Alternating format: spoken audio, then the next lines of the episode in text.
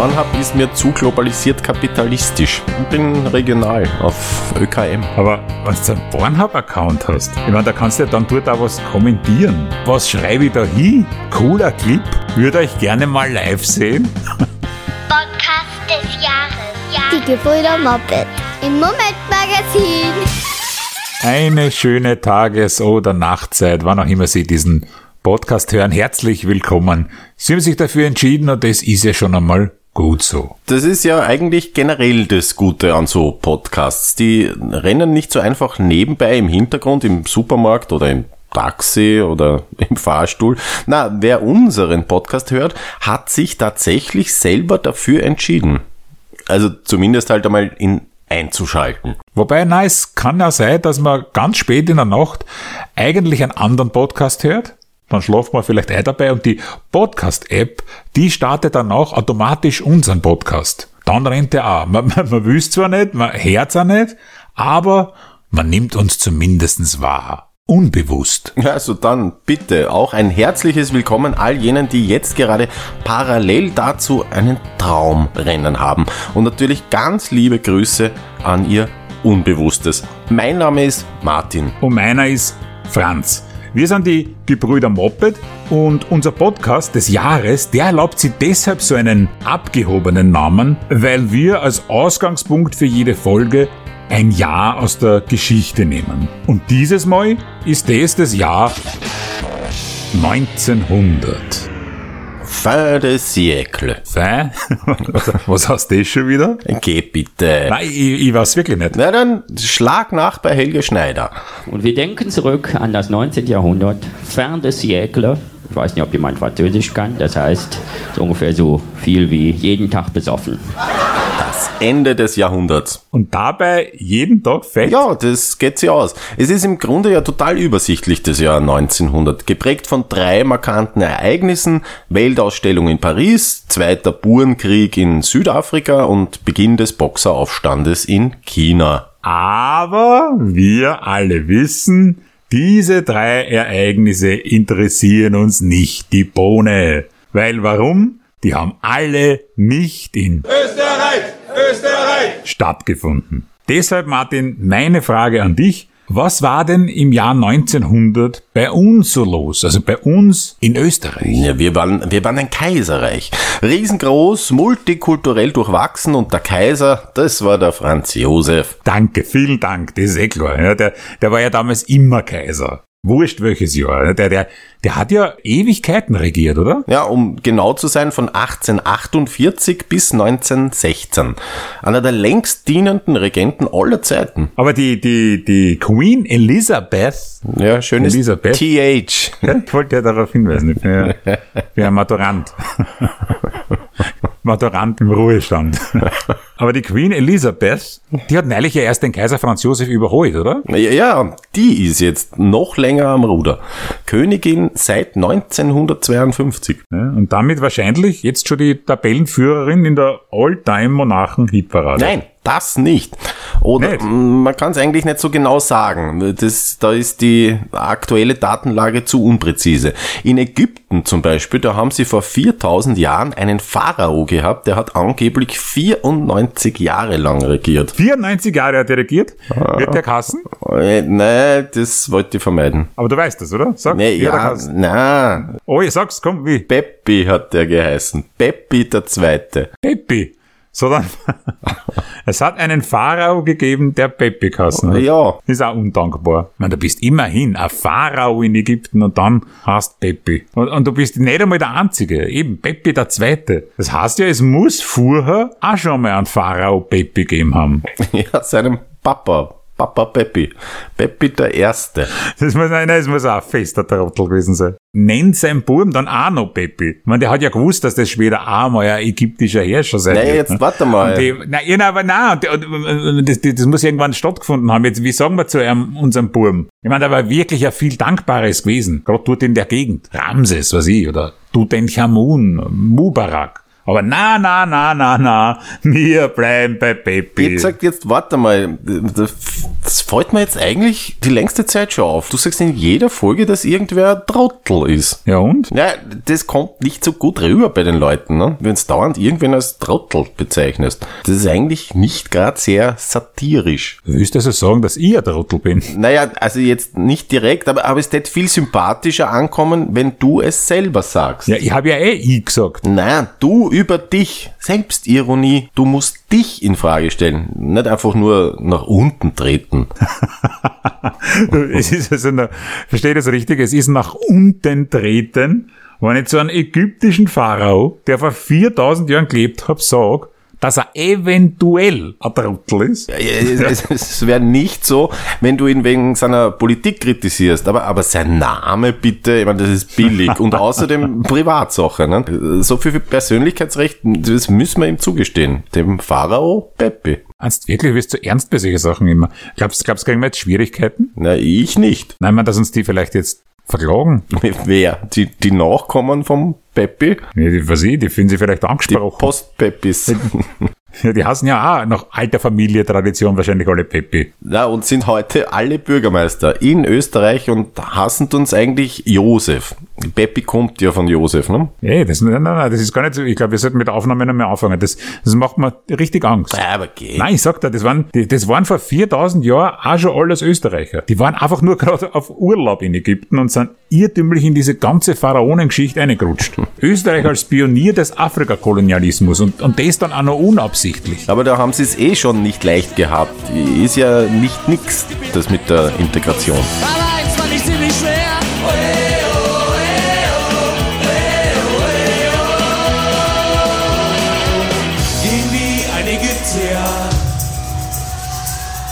Gehen wie ein Ägypter. Ich kann's. Tadellos. Also, siehst du nicht, aber. Du brauchst jetzt nicht zu glauben, nur weil wir gerade nicht im selben Raum sitzen, dass ich nicht weiß, mit welchen Moves du gerade durch dein Wohnzimmer, Vorzimmer und ich will gar nicht wissen, durch welche Zimmer sonst noch du hirschst. Ich muss tanzen. Ja. Ich muss tanzen. Das traust du jetzt auch nur in einem Audioformat. Der Peppi, ja, der hat ja ursprünglich auch nur in einer österreichischen Gemeinde Bürgermeister werden wollen. Aber da haben sie ihn leider versetzt wegen Überschuss. Ist das eigentlich wirklich wahr? Ha- Hassen in Österreich wirklich so viele Bürgermeister Josef? Ja, ja wir, wir haben mehr Bürgermeister, die Josef heißen, als wir Bürgermeisterinnen haben. In Tirol hassen sogar die Bürgermeisterinnen Josef. Mittlerweile haben wir ja sogar weniger Bürgermeisterinnen als Bürgermeister, die gegen Covid geimpft sind. Aber was hat das eigentlich alles mit dem Jahr 1900 zum tun? Na, das fragst du mich, das frag ich dich. Du hast ja damit angefangen. Du gibst ja die ganze Zeit rein in diese Pharaonen, ich dir. Ja, gerne. Ich war schon längst gelandet in einer kritischen Analyse der Jahrhundertwende. Wenigstens hat der österreichische Kaiser damals auch Peppi geheißen. Franz hat der geheißen. Hm? Kennt man da vom Film. Franz Josef. Also eh, Franzi Peppi. Geht uns aber nichts an. Ist, ja- ist ja eben seine Privatangelegenheit. Ja? Und seine Frau bietet ihr die Sissi Kasse. Ja. Das passt dann eher ganz gut. Ja, die hat aber im Jahr 1900 gar nicht mehr gelebt. Weißt du, was ich mittlerweile glaube? Na?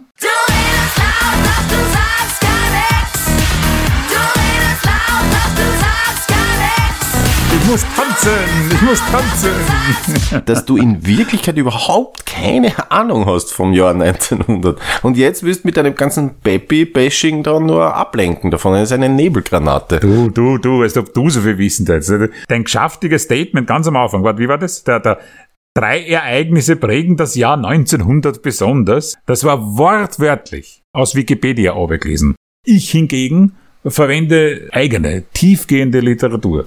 Was bitte? Ja, die, die, die Stadtchronik Wien. Die hast du daheim. Ja, da schaust, die Stadtchronik Wien, die ich geschenkt gekriegt. Ja. Und weißt du von wem? Weißt du von wem? Vom Bürgermeister höchstpersönlich. Vom Peppi. Na, vom Zilk. Helmut Zilk. Der war damals Wiener Bürgermeister. Der Hömerl. hm, Wie sie in Ägypten sagen. Der, der hat mir die geschenkt 1991 zu meiner Volljährigkeit. Was hast du eigentlich damals gekriegt von ihm? Zu deinem 40er. Na, ich hab was viel Persönlicheres gekriegt. Bin nämlich mit ihm in eine Klasse gegangen. Ah, Na, jetzt sag schon, was, was steht da drin in der Stadtchronik? na, das eben, da pass auf. dass 1900 die erste Ausgabe der Kronenzeitung erschienen ist. Gegründet von Gustav Davis. Oder Davis, weiß ich nicht. Ja, Erfinder des Davis Cups. Ja, der war, der war wirklich noch was. Äh, nämlich Chefredakteur des Blattes Reichswehr. Reichswehr? Ja? Kennst du nicht? Da kennt man doch, oder? In der Trafik bestellt man sich auf Backel Marlboro und die neue Reichswehr. Muss ich zugeben, habe ich auch nicht kennt. Na, das wird der Vorgänger von Österreich gewesen sein. Das investigative Schwergewicht der Jahrhundertwende. Peppi Fellner. Und worüber haben die dann so berichtet in der Reichswehr? Ja, naja, über alles, worüber sie sich damals halt so empört haben. War das schon so? Haben sich die Leute damals auch schon so empört? Na, wa- was heißt und wie? Extrem viel Empörung damals. Über den Eiffelturm zum Beispiel in Paris. Was war mit dem? Der war ihnen zu schier. Ach so. Zumindest den Kunstschaffenden, interessanterweise. Die Künstlerinnen und Künstlern oder was? Die, haben- die haben Ja, ja, genau. Die, die links-linke Brieftaubenbubble in Frankreich, die hat sich damals maßlos aufgeregt darüber. Das wird die Schande von Paris. Ich sag da, der Eiffelturm, der wird sich nicht durchsetzen. Na, hat er ja nicht. Bi- Bis heute müssen sie aus den Ansichtskarten von Paris ja das schiere drum ausretuschieren. Und für die Tante aus dem Weinviertel die Mariazeller-Kirche hineinbauen. Aber in meiner Chronik sehe ich gerade, bei uns da war eher offensichtlich viel Empörung. Äh, worüber? Weiß ich nicht. Mag man es nicht durchlesen. Aber eine Überschrift steht. Na, ich schätze, weil was der halt damals so war. Über Sigmund Freud zum Beispiel. Der hat ja damals publiziert, 1900. Allein nicht das muss schon reichen. Wer hat sie empört? Ich zum Beispiel. Das wollte ich immer schon mal los, weil mir gingen die ja wahnsinnig auf die Nerven, diese Psychoanalytiker. Ich finde, die, die sind so lästig. Heißt, ungut. Immer dieses dauernde Sexualisieren. Alles immer äh, Ödipus-Komplex, Penisneid. Ich mein, Penisneid. Habe ich sowas notwendig? Nein, die haben doch in Wirklichkeit alle nur einen Clasher. Oder einen Account auf Pornhub. Das kann auch sein. Wie, wie aus der Pistole geschossen von dir, gell? Du kennst die offensichtlich aus. Na, Pornhub ist mir zu globalisiert kapitalistisch. Ich bin regional auf ÖKM. Aber wenn du einen Pornhub-Account hast, hast du das schon mal überlegt? Ich meine, da kannst du ja dann dort auch was kommentieren. Ich meine, überlege mal, wie baue ich dieses innere, dringliche Bedürfnis auf, dass ich unter einem Pornhub-Beitrag unmittelbar nach dem Konsum was posten muss? Und vor allem, was schreibe ich da hin? Cooler Clip? Würde euch gerne mal live sehen. Du schaust da zum Beispiel an, was ich den doppelbödigen Kurzfilm, äh, deutsche Nachbarin fickt ihren Stiefsohn. Hm? Was kommentierst du? Bin enttäuscht, das Buch war besser.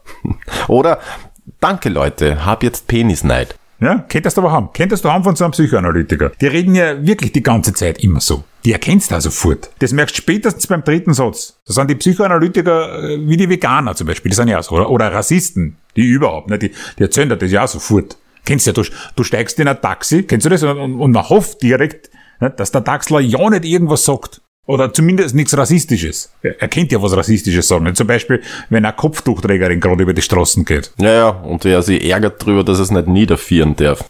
Ja, ja, das kenne ich. Ich denke mir das oft, wenn ich in ein Taxi steige. Na, hoffentlich ist der Fahrer kein Psychoanalytiker. Ein großer Fan von Freud war ja hingegen der Arthur Schnitzler. Die haben sich gegenseitig, habe ich, hab ich gelesen, so fast Liebesbrief, also anerkennend, einander anerkennende Briefe geschrieben. Also, dass sie mengen haben. Der Schnitzler hat ja 1900 den Reigen ausgebracht. Was der das Theaterstück, wo es hintereinander quer durch alle Einkommensschichten die ganze Zeit, hm, weißt schon, Sexualverkehr miteinander haben. Kann es nicht aussprechen, ja kein. Wenn der Psychoanalytiker, nein, wenn der Psychoanalytiker zu, sagt man gleich, ich bin verliebt in meinen Papa. Haben sie aber eh nicht aufführen dürfen. Bis äh, 1920. Das sage ich ja. Das Buch war besser. Und offensichtlich einer kaiserlichen Bühne nicht würdig. Ja, aber das war ja eh schon bei uns, da war doch eh schon ein bisschen Demokratie, oder? Nein, Na, kleines bisschen.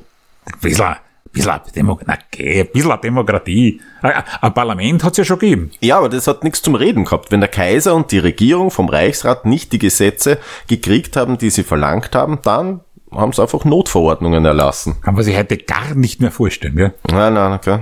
Und nur die Männer haben wählen dürfen. Und die Stimmen von diesen Männern, die waren auch Norme geschichtet, nach ökonomischen Aspekten. Ja, was soll man machen? War halt so. Ist halt so. Ne? Wenn es Gesetz war, dann gilt es halt. Ich finde, das hätte man gar nicht unbedingt äh, für ändern müssen, das Männerwahlrecht. Ich meine, Recht muss Recht bleiben. Richtig. Funktion ja, richtig. Sage ich ja.